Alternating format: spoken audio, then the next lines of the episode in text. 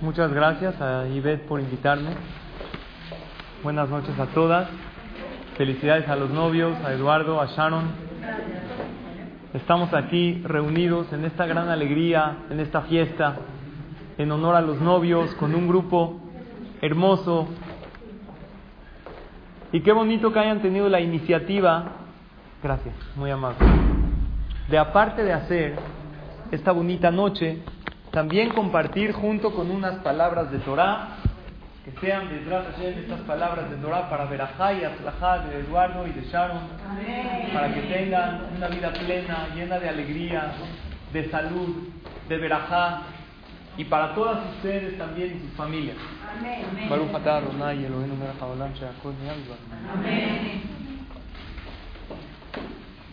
Bueno, vamos a hablar un poco de lo que es la maravilla de poder entrar a la Jupá. Sabemos que dentro de poco, el 26 de enero, ¿no? Tenemos esta boda tan maravillosa y tan increíble de esta pareja tan especial, de Eduardo y de Sharon, de estas familias tan bonitas que les tengo mucho cariño y aprecio. Pero no sé si ustedes saben que existe una costumbre antes de la boda que los novios no se ven una semana. ¿Conocen esa costumbre?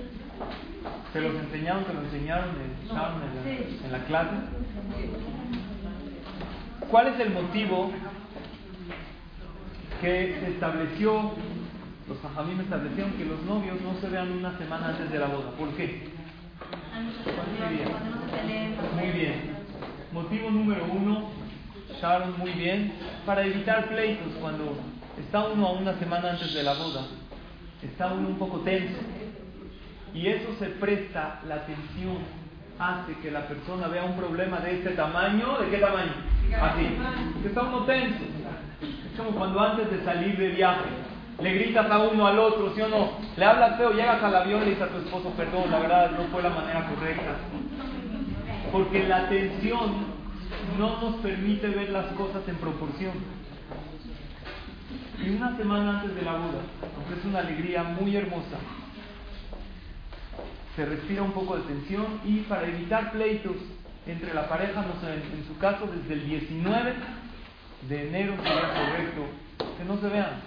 Sin embargo, hay otros tres motivos más. ¿Cuál otro? Ya, que el primero, que tienes que saber el segundo. y también para que sepan, para que se lo compartan a los novios que se van a casar, que cumplan con esta bonita costumbre de no verse. Tiene ventajas muy especiales. ¿Cuál es el otro motivo, Eduardo? A llenar con más emoción. Muy bien. Motivo número dos, la emoción. ¿Sabes qué es el extrañarse? ¿No quieres dar la clase tú? No, se la da ¿Saben qué es para la pareja?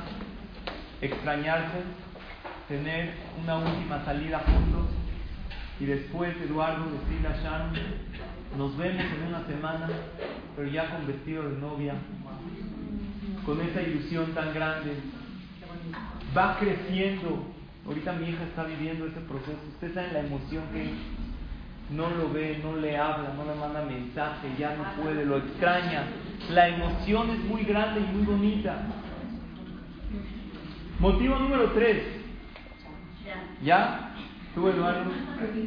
¿Por qué es bueno que las parejas, hay aquí mujeres casadas, hicieron esa costumbre de no verse una semana antes de la boda, pero la ahorita la podemos hacer una semana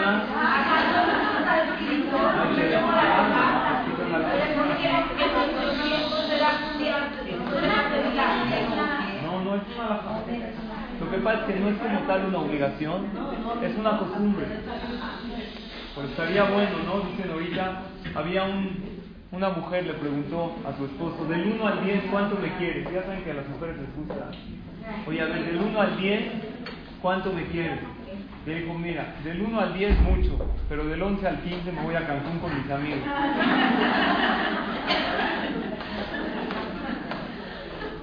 Motivo número uno, ¿Para qué? Dijimos, para evitar pleitos. Motivo número dos, para extrañarse. Motivo número tres, para hacer un bonito vínculo con los padres.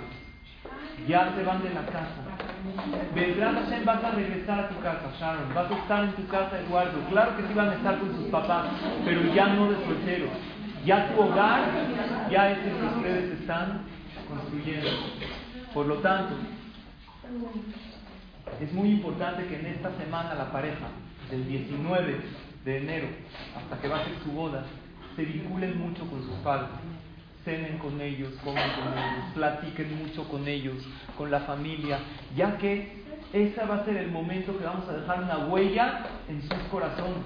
Y vivimos varios años en sus casas papá y mamá nos dedicaron tanto tiempo, tanto cariño, tanto hicieron por nosotros, que Jajamín dice, no se vale que de repente conociste a alguien y que creen, ahí te ven. No, una semana vamos a estar totalmente dedicados a ellos, a darles ese tiempo, tiempo de calidad, a platicar con ellos hasta tarde en la noche. Por eso no hay ni salidas, no hay ni llamadas, nada. Hay vincularme mucho con mis padres para dejarles un bonito recuerdo, un buen sabor de boca antes de salir de la casa. Vean cómo la Torah es muy sabia. Si alguien lo ve de afuera, que una semana, ¿qué? ¿Por qué? Puras restricciones. No son restricciones. Todo lo que los hajamim y la Torah nos ponen siempre va a ser para el bien de la persona. Pero hay que saber cómo verlo. Pero falta un cuarto motivo.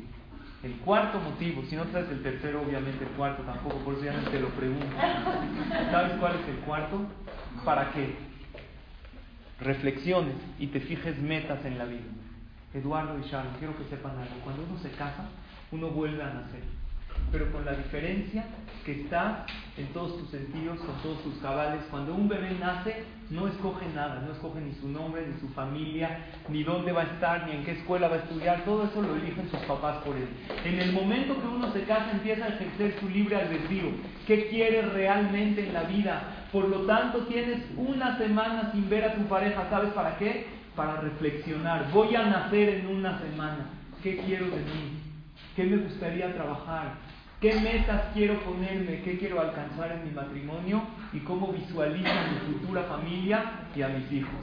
Una pareja que no lo hace se pierde de una gran experiencia, de una experiencia de visualizar, de pensar. Todos tenemos cosas que queremos arreglar todos queremos hacer las paces con nuestro pasado y hacer planes para nuestro futuro. Y esta semana es maravillosa para los novios. Por lo tanto, ¿está claro, Eduardo y Sharon? Yo les pregunto a todas, después de escuchar estos cuatro motivos, ¿no les recomendarían a las parejas que lo hagan? Es algo hermoso, es pura ganancia y es algo muy, muy bueno. Continuamos. Después llega ese ansiado día, pedimos silencio. Ustedes conocen que hay una novela que se llama Lo que callan las mujeres. Yo dije, ¿a quién se le ocurrió hacer eso si las mujeres no se callan nunca? Nunca se callan las mujeres.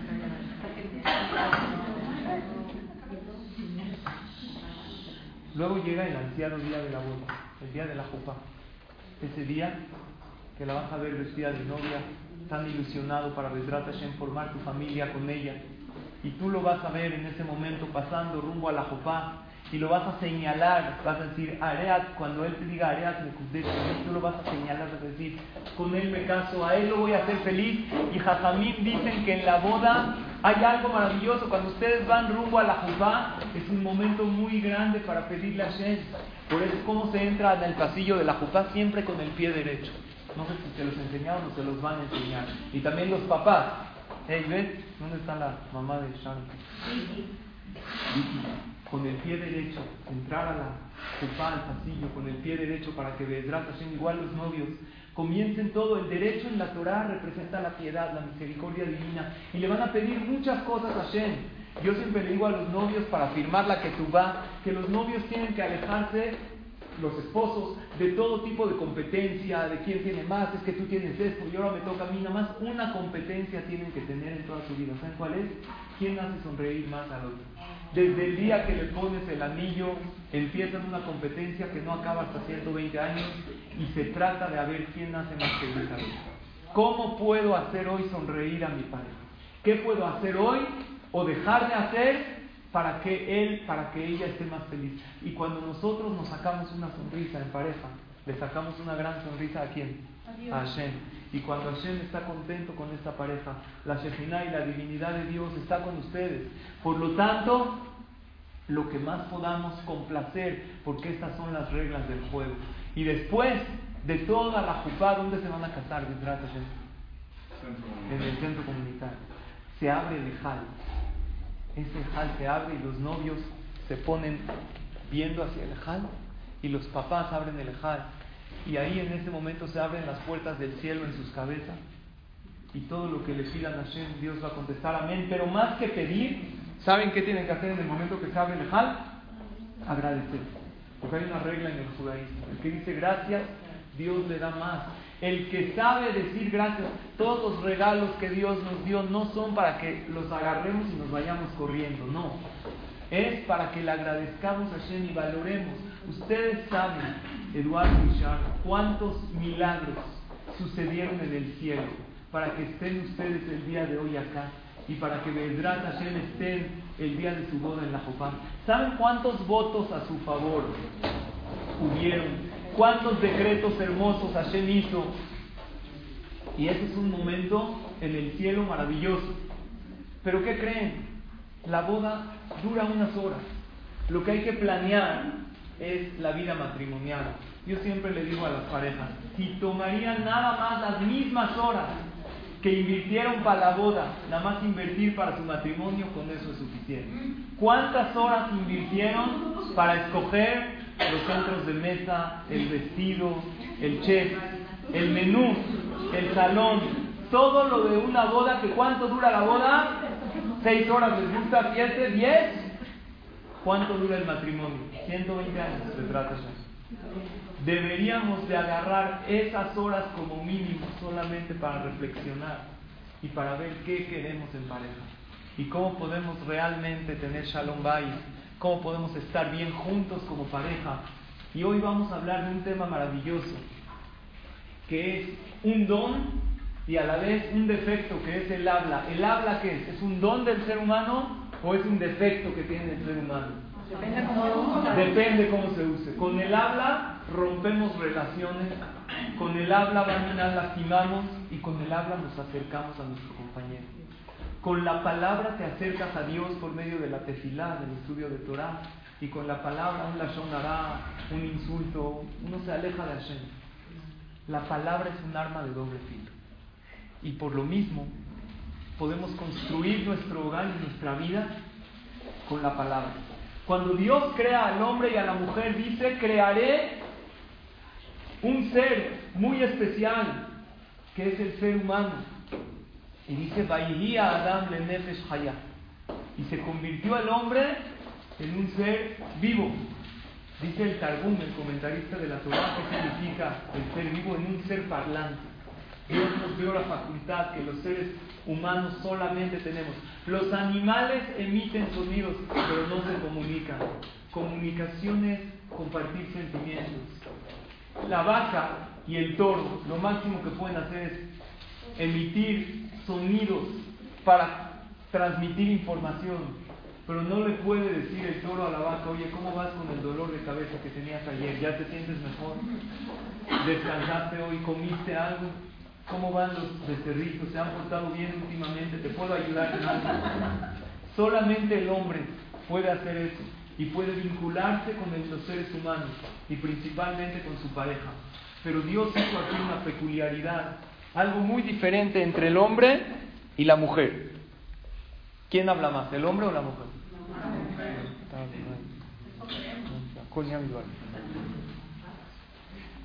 ¿El hombre o la mujer? La mujer. ¿Cuánto más habla la mujer que el hombre? La Gemara dice que la mujer habla unas 10 veces más que el hombre. Los hombres somos más callados. ¿Los hombres hablan o no hablan? ¿Cómo te das cuenta si una pareja son novios o están casados? Los ves caminando por la calle.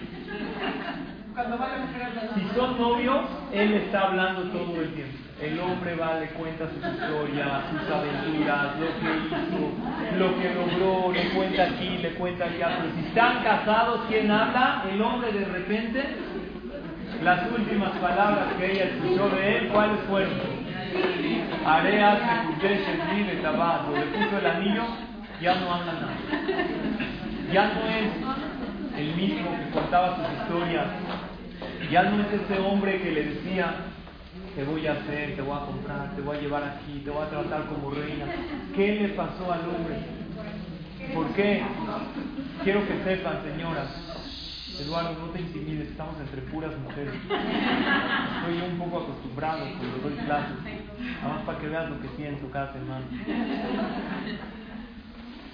Señoras, quiero que sepan que los hombres hablamos nada más por dos motivos. Número uno, para transmitir información. Número dos, para impresionar. Es todo. Si no es o transmitir información o impresionar, no habla. Y por eso las mujeres dicen, pero mi esposo no me habla, con sus amigos habla. Pues claro, les quiere impresionar. Y hay veces la mujer dice, pero no me hablas, no te hablé, claro que te hablé, que no te dije dónde están los zapatos de yo, si ve a llevar a, a Sara. Pero eso no es hablar, sí, porque es transmitir información. El hombre, oye, de novios, ¿por qué hablaba contigo mucho? Porque quería impresionarte. Cuando ya se casó contigo y no hay qué información transmitir, tú lo ves dos horas, está en el coche ahí, pero háblame, ¿qué quieres que estoy manejando? Sí, pero habla algo. Por eso, ¿quién, ¿a quién creó Dios primero? ¿Al hombre o a la mujer? Al hombre. ¿Por qué? Porque imagínate si crearía a la mujer y no tiene con quién hablar, se vuelve loco. Por eso, ¿qué hizo así? No puede. ¿Con quién va a hablar? Con los changos que están ahí. No había, no había seres humanos. Crea a Dios primero a quién? Al hombre. Luego crea a la mujer. Y Hashem le dice al hombre, la mujer es un ser que necesita hablar y necesita escuchar. Hoy quiero tocar este punto con ustedes, queridos Eduardo y Shan. La base del matrimonio es el diálogo una pareja que tienen una buena comunicación, tienen prácticamente la mayoría de los problemas resueltos, porque claro que puede haber diferencias, pero si hay una buena manera de comunicarse, no hay ningún problema. Pero hay que ver, hay veces, cómo enfocar esa comunicación, que sea la correcta. Había una pareja que se fueron de aniversario a festejar. Estaban en un restaurante muy bonito. Y en una de esas piden un vino para así, para brindar un Estaba ahí la copa, el vino. Y la mujer de repente dice, te quiero mucho. El hombre no lo podía creer. Has cambiado mi vida por completo. Me haces feliz. Y el hombre se voltea y le dice, dime la verdad. ¿Estás hablando tú o el vino? Le dice, no, le estoy hablando yo al vino. Es Nadie salvó a ti. A ti nadie te dijo nada. Lo que yo quiero preguntarles a ustedes. ¿Cómo es posible que Dios haya hecho tan opuestos que se casen? Hashem al hombre y a la mujer, somos opuestos por completo. La mujer es toda sentimental, habla más que el hombre, tiene una manera diferente de pensar. El hombre es más rudo, más fuerte, más callado. Hashem agarra a dos personas polos opuestos y les dice, métanse en una casa, quiéranse, respétense. ¿Por qué este plan divino?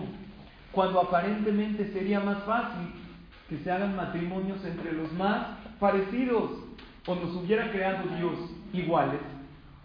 El matrimonio de hombre con hombre, mujer con mujer en la Torah no es válido y en el mundo está comprobado que no funciona. Dios creó un matrimonio solamente mujer con hombre y la pregunta es ¿por qué? Y si observamos, lo único en la vida que concuerda son los opuestos. Dense cuenta, no hasta las moléculas para unirse tienen que ser positivo y negativo. Los imanes, positivo y positivo se juntan, no. El botón con el ojal, ¿se puede botón con botón? Ojal con ojal, ojalá se pudiera, no se puede.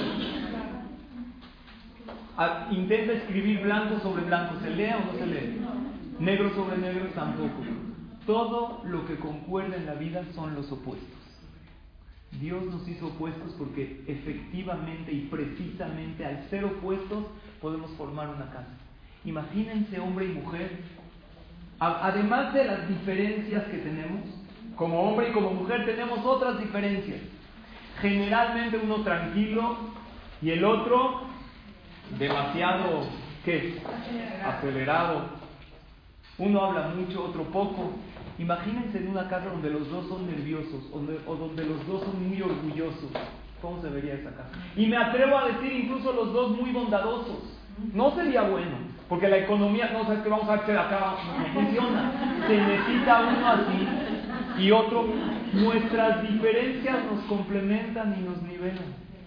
Por lo tanto, cuando yo hablo con parejas, oye, ah, a lo mejor no es para mí, ¿por qué? Porque tiene esta, mientras no se hable de un defecto de carácter muy fuerte, si son diferencias, al revés, esas diferencias nos complementan.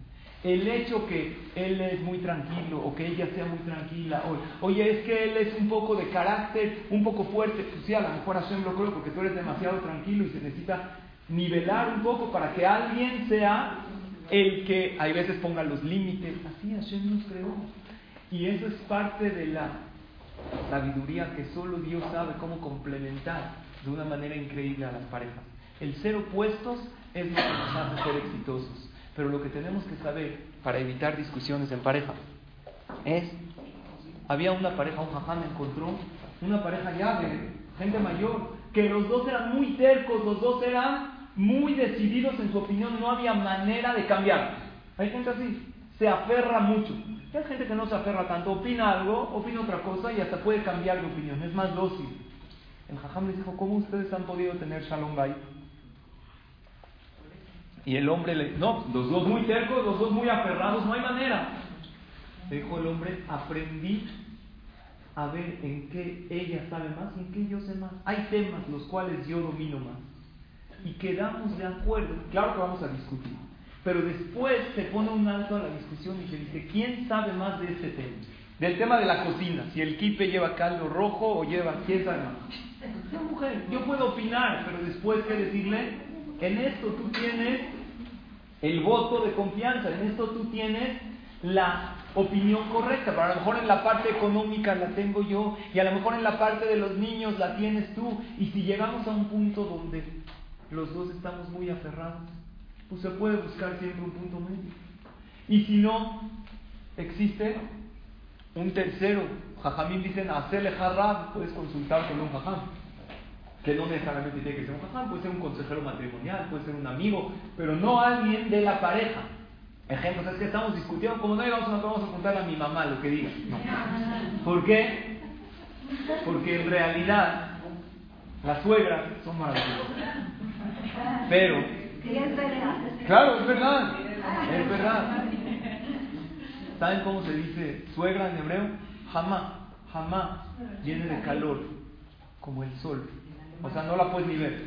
Pero no es por el, como el sol que realmente están ahí las mamás, los papás, están con la pareja para ayudarlos. La pareja tienen que ser lo suficientemente inteligentes para complacer primero que todo a mi pareja, porque él, ella va a ser mi prioridad en la vida. Yo quiero formular una pregunta y vamos a pensarla juntos. Hay tres cosas que le provocan a la persona, Barminan, odiar al compañero, o enojarse con él. Y las tres están en el matrimonio. Y mi pregunta es, ¿cómo es posible que Dios nos pida que haya Shalom Bay si hay estos tres ingredientes en un matrimonio? Analicemos juntos. Número uno, la primera cosa que le molesta a la persona y que hace que sienta rechazo en contra del otro es que le lleven la contra. ¿Estamos de acuerdo? Es algo natural. Que cuando yo digo algo y llega alguien y dice, no es así, una vez a lo mejor, pero después de varias veces, ¿qué pasa? Ya me siento molesto. Y hay veces, hay mujeres que les encanta que llevarle la compra. Había un hombre que a su esposo, ¿por qué Tú no sabes. ¿Por qué siempre me llevas la contra en todo lo que digo? ¿Qué le contestó ella? No es cierto, no te llevo nada. No le dijo, mira, ¿a qué te refieres? Y cuando digo que alguien que nos lleva la contra provoca, Barminan, que haya odio o enemistad, no me refiero solamente a temas que me conciernen a mí. Ejemplo, abre la hace frío, no hace.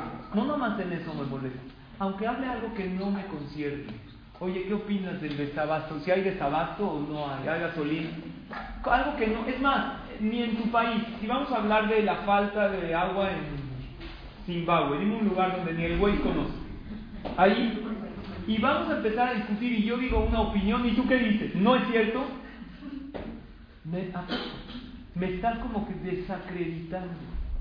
¿Existe eso en la pareja? Digan la verdad, ¿sí o no? ¿Por qué? Porque somos dos cabezas, somos dos mundos.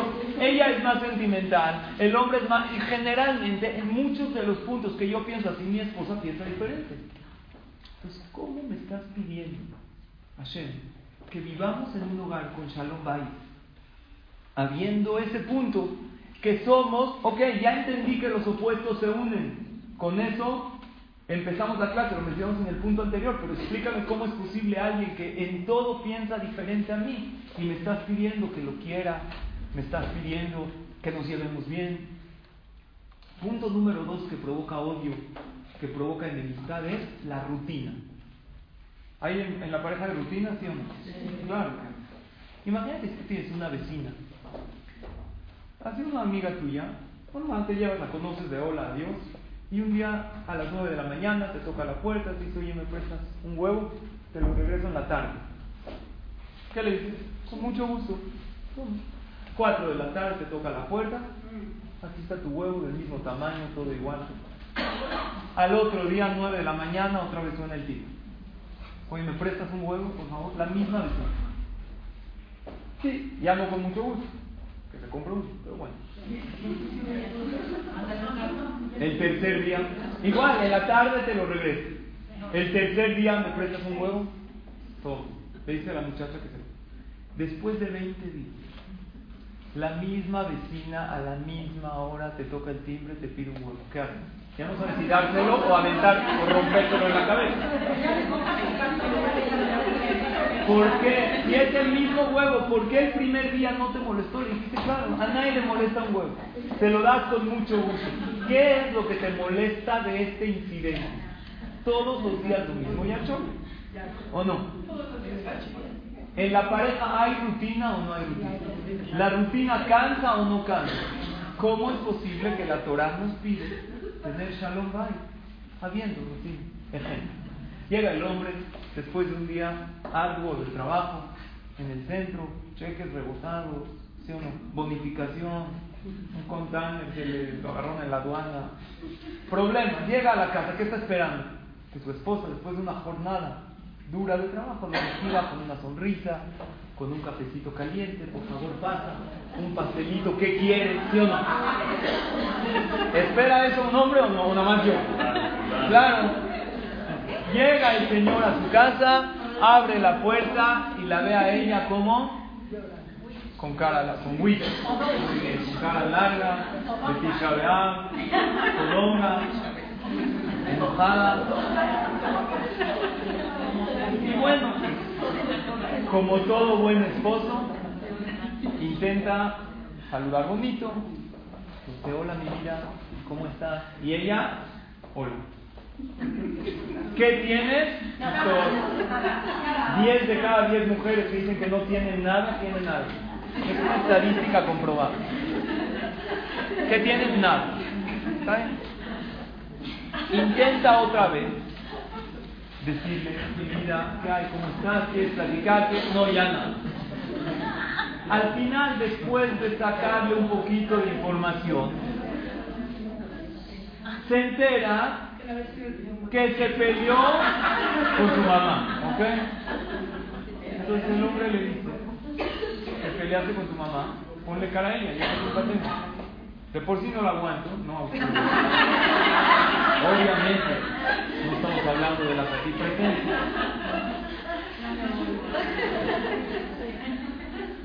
Yo qué culpa tengo que tú te peleaste con tu mamá, ponle la cara a ella.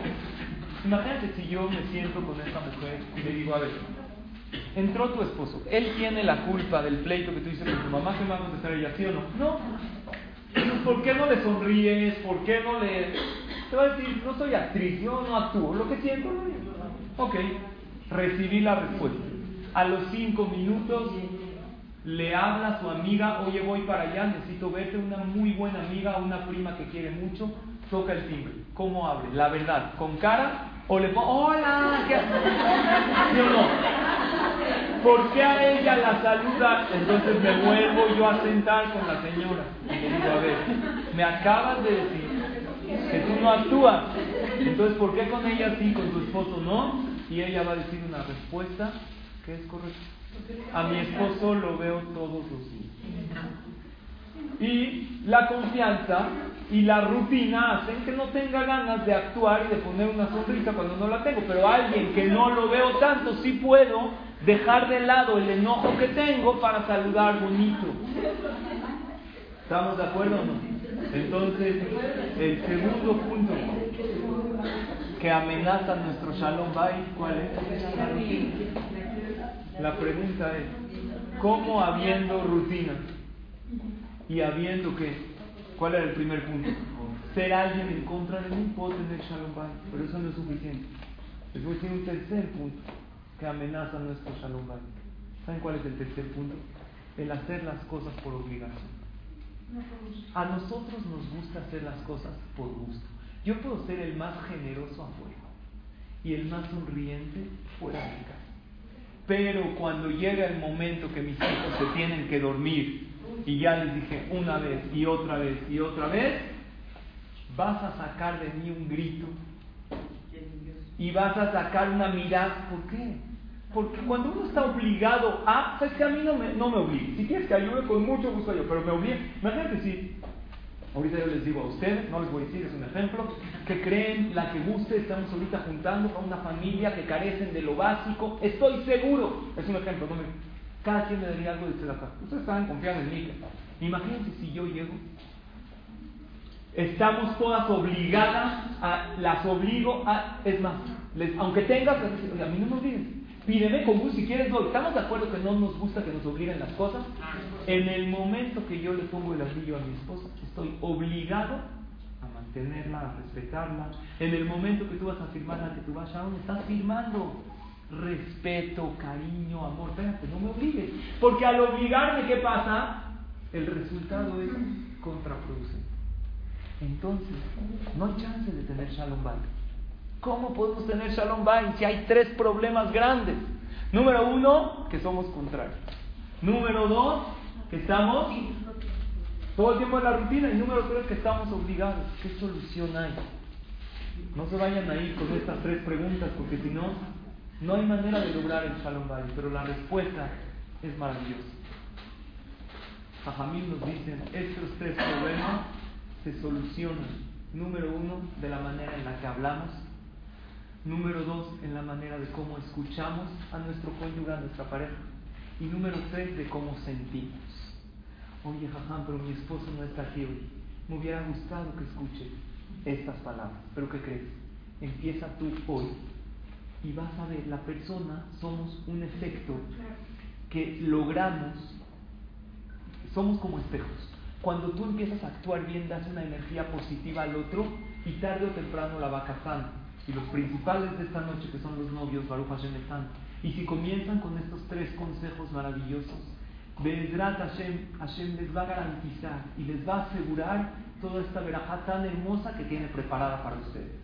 Vamos a hablar de estos tres miembros increíbles del cuerpo: la boca, el oído y el corazón.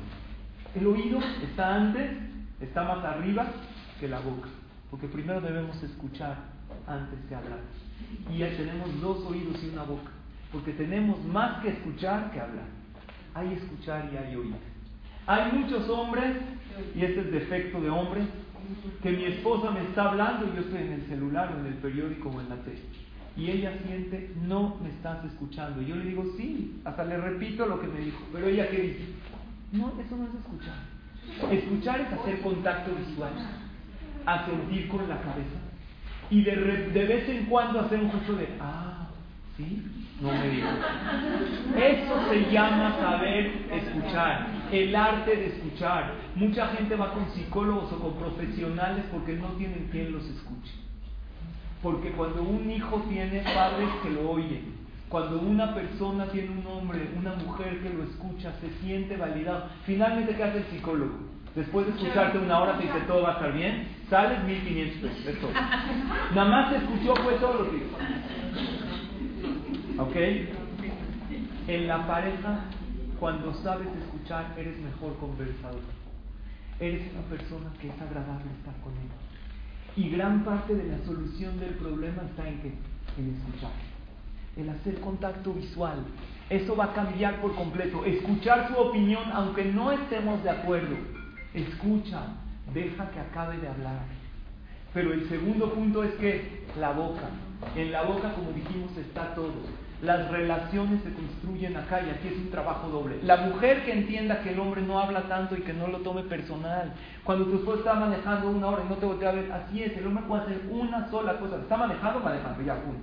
Llegas a, a casa de una amiga, sí o no, con tu esposo se sientan, lo sientan aquí, hay una botanita, luego salen, oye, ¿te gustó el eh, florero que puso ahí? ¿Te gustó el esposo? ¿Qué decoración? Que a él le dicen aquí hay que comer, él se sienta, se clava, come esto, se acabó. Pero tú estás en otras cosas, el hombre no es así. Entonces tú tienes que entender que el hombre habla menos. No es porque es malo, es defecto de fábrica, así Dios nos creó, ya, así somos.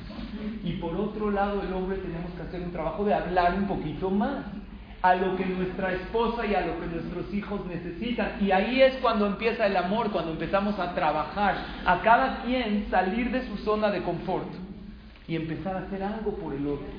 Me llegó una imagen real que la mencioné en una clase, hay aquí algunas que asisten a la clase, real, en un café de Israel. Había un letrero, café 8 shekels, café de Bakasha 6 shekels. Boker Tov, Shar Café de Bajashá, cuatro. Escuchen, el vendedor se hartó que los israelíes digan, dice café, espérate. Digo, por favor, es más, habla bonito, hasta le quito mi ganancia. Prefiero ganar menos, pero aprende a pedir. Cuando tú dices Boker Tov, Shar Café de Bajashá, prefiero ganar menos porque me diste un buen sentimiento. ¿Y qué creen? Ese letrero es en la vida. En el pedir está el dar cuando aprendemos a pedir las cosas bonito, habla bonito, se lo enseñamos a nuestros hijos y muchas veces no lo hacemos con nuestra pareja. Hay de pedir a pedir.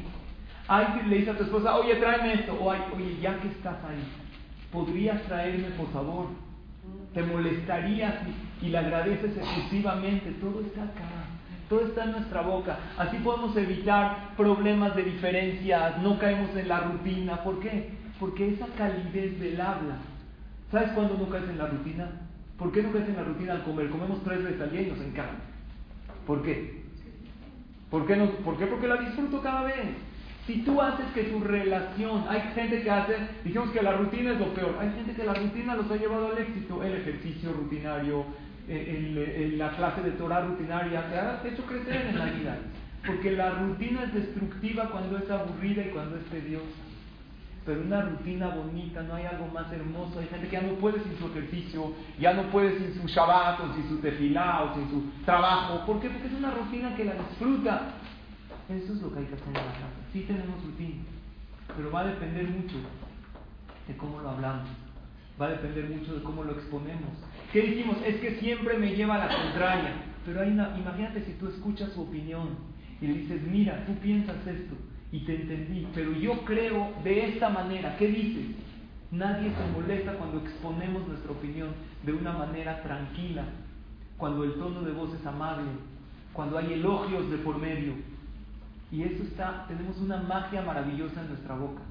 Y a veces preferimos con tal de no dar ese elogio, con tal, hasta pagamos, ¿sabes que le compro esto? Hasta con los niños. Elogios no damos, les damos todo, les damos dinero, les damos tarjeta pero no les damos elogios, no les damos ese tiempo, que a veces es mucho más valioso que las cosas que el dinero puede comprar. Y por otro lado, tenemos también el corazón. El corazón es el sentir su dolor y alegrarse por su alegría. Cuando hay corazón, cuando mi esposo o mi esposa me platica algo, claro que hay temas que ella me dice y yo ni siquiera tengo interés en escucharlos. A mí que me importa que la sopa se quemó y algo. Pero cuando tú te metes y te pones en sus zapatos, ella también tendrá temas que a lo mejor a ti no te interesan y tú se los quieres platicar y a ellas no le interesan, pero cuando hay corazón, en ese momento no hay ni rutina, no hay ni compromiso que te moleste, porque al revés, estoy comprometido con la persona que más amo. Y la clave, ¿saben cuál es? Hace poco mi esposa en el aniversario me regaló algo que no sé si era más eh, enseñanza, pero me regaló un detallito, así para poner el reloj y la cartera. Yo siempre llevo a mi casa, me quito todo, estoy cargado, la pluma. Entonces me puso, gracias por cambiar todo en mí sin intentar cambiar nada de mí. Y creo que fue una lección que me quiso dar. Porque en la pareja no hay que intentar cambiar. No, es que tú no, que ya te dije que cambies esto. Y de novios, ¿cómo le escribías? Nunca cambies. Dice, nunca cambies. ¿Sí o no? Le dijiste que nunca cambie. Y ahora exacto, tú me dijiste nunca cambies. Yo me lo tomo No pretender cambiar, sino cambiar uno. La mejor manera de cambiar al otro es cambiando uno y proyectando energía positiva. Eso es muchísimo mejor que estarle señalando sus errores, señalando sus defectos y con los niños también así funciona. Cuando la pareja se casan, ellos juntos encienden una luz, una luz maravillosa que Bedrat Hashem, por eso en las bodas se encienden luces, es un momento muy especial, porque es una luz que ustedes están encendiendo. Y se abre el donde está el Sefer Torah. El Sefer Torah, ¿a qué se compara? A la luz del pueblo de Israel. En el Bet había un fuego todo el tiempo prendido que representa, y en muchos knis hay ese ner tamid, como dice el pasuk, es tamid tukada la misbeach no dice el pasuk. Un fuego va a haber encendido siempre que va a ser la luz. ¿Cómo se dice fuego en hebreo? Ese fuego sagrado, es. Es son las iniciales de Eduardo y Sharon. Son un fuego, una luz maravillosa. Esta sonrisa tan hermosa que ustedes tienen que Hashem se las conserve de Hashem para siempre. Y recuerden siempre estas tres cosas, estos tres miembros maravillosos que Hashem nos dio en el cuerpo para llevar una vida feliz. Aprender a escuchar correctamente, aprender a hablar como hay que hablar y aprender a sentir y ser empáticos con nuestra pareja. Siempre logrando amar, que qué dijimos amar, tratar siempre de complacer, porque tratando de cambiar, dicen que en el cielo hay junto al trono celestial de Hashem hay una silla, un trono que dice, esta es para la mujer que logró que su esposo cambie. Y hay otro que dice, este es para el hombre que logró que su esposa cambie.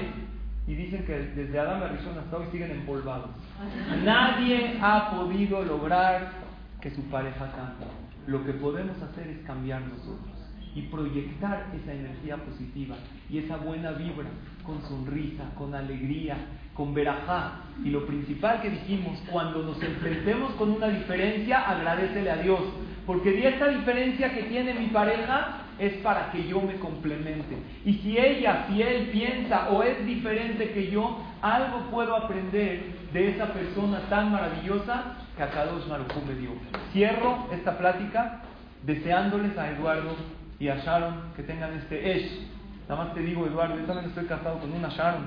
Salen buenas, medio chiqueadas, pero sí son muy, muy buenas, Entonces te deseo, Eduardo, que junto con Sharon, te deseo, Sharon, que junto con Eduardo formen esta, este hogar en Am Israel, lleno de alegría, lleno de salud, lleno de verajá. Estudiamos también, recuerden todo lo de la preboda, esos cuatro puntos que se los encargo mucho de extrañarse, de evitar pleitos, hacer kesher, bonita relación con los padres para dejarles un buen sabor de boca y proyectarnos a futuro en esta semana que tenemos, en el momento de la boda, lo que es el pedir y el agradecer a Shem y el sonreír mucho y empezar esa competencia de hacerle sonreír uno al otro y de esos tres miembros maravillosos que Hashem nos dio en el cuerpo, que al saber escuchar, saber hablar y saber sentir, podremos gozar de una vida hermosa y maravillosa. Muchas felicidades.